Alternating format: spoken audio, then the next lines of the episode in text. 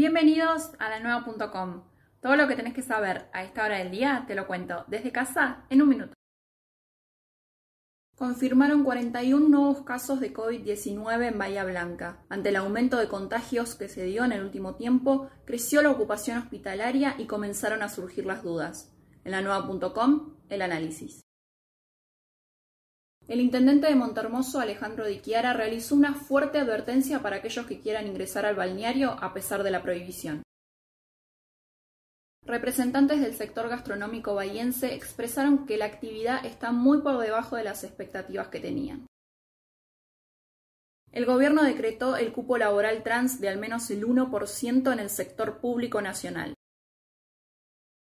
Luego de varias idas y vueltas, Lionel Messi se quedará en el Barcelona al menos hasta el 30 de junio de 2021. Todas estas noticias que te conté y muchas más las puedes encontrar en la nueva.com. Y recordá que estamos en cuarentena. Quédate en tu casa, por tu bien y por el de todos.